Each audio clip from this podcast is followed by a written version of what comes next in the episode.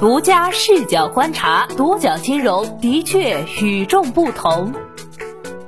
本期我们一起关注基金变盲盒，大摩华兴热买基金太善变被吐槽。近期市场大跌，不少基民苦不堪言。有一只产品，摩根士丹利华兴基金旗下大摩进取优选，近来备受争议。该产品是年内首支收益超百分之三十的基金，近来的净值同样受创，但其引发投资者不满的主要原因却并非净值下滑，而是换帅。以及悄不声的重仓股大洗牌，投资领域和投资风格出现较大变化。股票型基金调仓很正常，但大摩进取优选在一两个月内重仓股全部调换，让不少投资者直呼不理解。引发这起争议原因，与其说是因为基金经理的能力，不如说是信息错位带来的心理落差。这也意味着理财热下，投资者、基金公司及基金销售机构还有很多需要磨合改善的地方。近期，公募基金二零二一年二季报纷纷出炉，千亿顶流张坤、刘彦春以及傅鹏博、林英瑞等明星基金经理的持仓都浮出水面。年初曾因压中化工股而名噪一时的大摩进取优选，也于七月二十号公布了二季报。不过，与大部分基金产品仅调整部分持仓不同，大摩进取优选前十重仓股全部更换。一季报显示，大摩进取优选前十重仓股大多为周期股，其中有六只化工股，同坤股份、化丰化。华丰化学、三友化工、恒力石化、荣盛石化均属于化纤行业，合计权重百分之三十一点零四。不仅如此，二零二零年二零二零年年报中，该基金化纤股权重，该基金化纤股权重也达到百分之三十以上。二零二零年三季报也有百分之二十一点五六。一季报显示，大摩进取优选前十重仓股大多为周期股，其中有六只化工股：同坤股份、华丰化学、三友化工、恒力石化、荣盛石化均属于化纤行业，合计权重百分之三十一点零四。不仅如此，二零二零年年报中，该基金化纤股权重也达到百分之三十以上。二零二零年三季报也有百分之二十一点五六。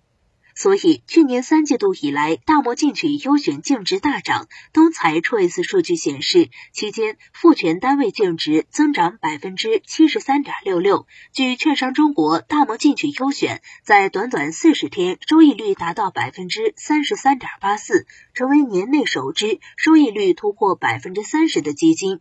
该基金规模也从二零二零年二季报的四千四百一十一点二四万元，快速增加到二零二一年一季报的二十五点一二亿元，不足一年，规模暴增约百分之五千六。大摩进取优选也因此被诸多基民视为化工级，而忘了它本身并没有主题行业标签。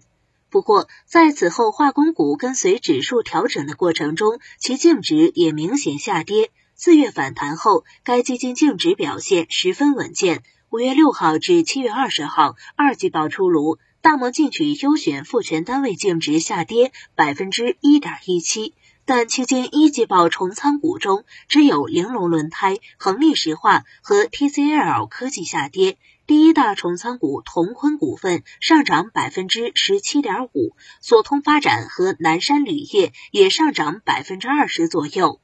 净值和重仓股表现的不匹配，让持有的投资者直呼看不懂。也有部分投资者猜测，该基金已经持有很少甚至没有化工股了。甚至有投资者称该基金为盲盒。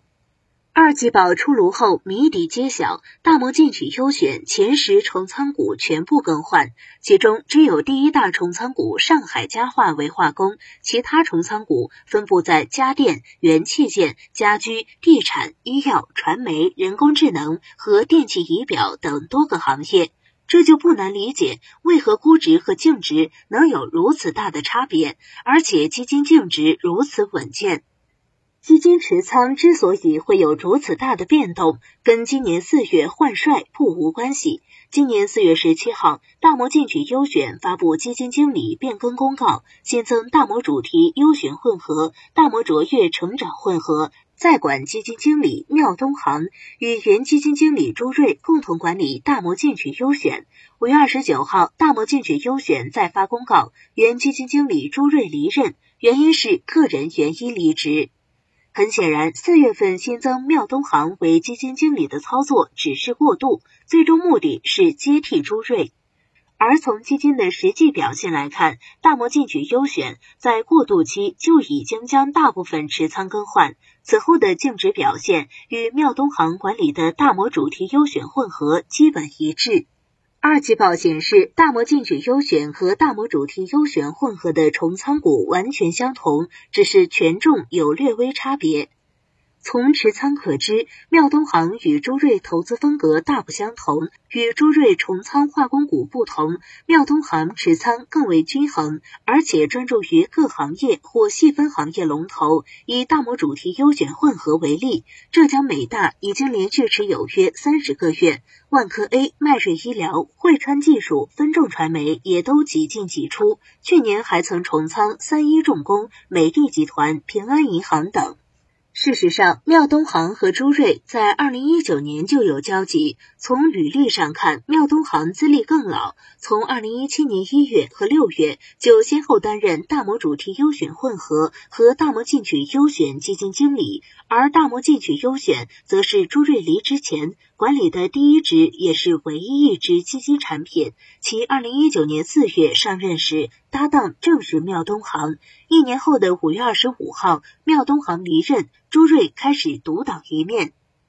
也就是说，妙东航充当了朱瑞的领路人的角色，并且带了约一年。妙东航的业绩并不算差，以管理时间最久的大摩主题优选混合为例，天天基金网显示，妙东航任期收益达百分之一百三十四点六一，超过同类平均逾四十个百分点，而同期沪深三百涨幅。仅为百分之四十一点零一。二零二零年，其复权单位净值也增长了百分之七十二点一二，而且因为持仓更均衡，年初大摩主题优选混合的回撤要比大摩进取优选更少。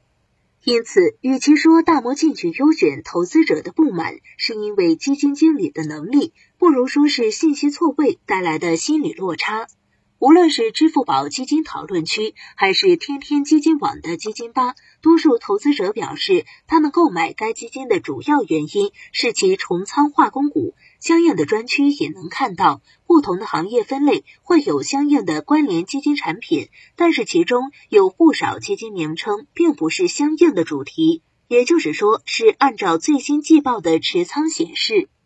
俨然此举有利于产品的销售，但是对于非该主题或行业标签的产品，尤其是期间更换了基金经理的产品，是否也适用于该显示方式呢？基金销售机构如此宣传，是否会误导消费者？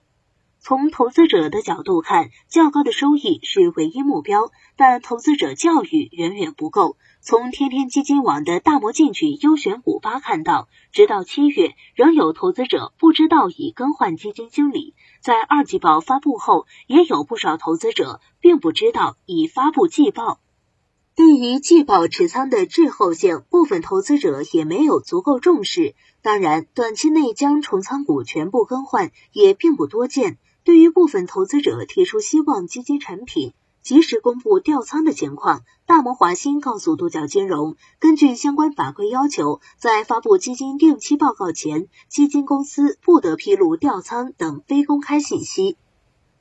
北京中枢律师事务所白硕律师也表示，该事件中，基金公司已经按规定披露了基金经理的更换，而基金经理调仓换股等操作，这在法律上。属于合同赋予基金经理的权利，那么更换基金经理所带来的投资风格的转变，进而对部分投资者形成的潜在风险，是否在披露范围呢？白硕表示，如果基金公司认为可能对基金份额持有人权益或基金份额价格产生重大影响，这将作为重大事件，需要做临时信息披露。大摩华兴告诉独角金融，针对部分第三方销售平台的客户提出的基金估值与净值波动的差异问题，公司制作了专题陪伴，解释了最新投资策略与一季报持仓可能存在差异的原因。同时，公司也发布了关于大摩进取优选新任基金经理缪东航的投资观点和策略，在主流媒体、公司多个自媒体平台都进行了传播。不过，从实际情况看，大摩华金的这些动作并没有被投资者所关注或重视。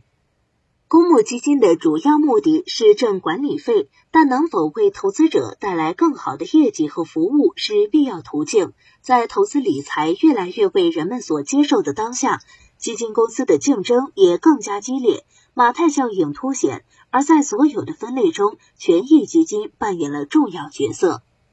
从最新的二零二一二季报看，坐拥公募一哥张坤的易方达基金，在二季度末非货管理规模已经超过一万亿。根据中国基金报，二季度末权益基金规模超一千亿的基金公司达到二十家，而且排名靠前的公司规模增幅也较大。而东财 Choice 数据显示，摩根士丹利华鑫基金的总管理规模也才五百七十六点四亿元，差距巨大。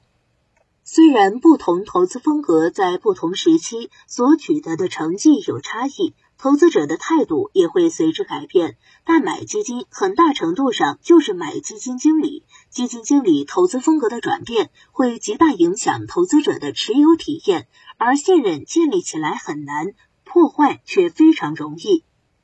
此次大摩进取优选换帅就是很直接的体现，从风格更激进的朱瑞换为更偏稳健的妙东航。但在二季报出来之前，投资者更多还是依据朱瑞的操作风格进行操作，因此才会出现基金经理和基金持有人风险偏好的不匹配，进而引起投资者的不满。如果可以在不违反法律规定和合同约定的情况下，做好充分的风险揭示或投资者教育，或许大摩进取优选会吸引更多适合的投资者，投资者也会对产品有更多耐心，如此对基金公司和投资者都好。从这个角度讲，产品收益和服务相辅相成。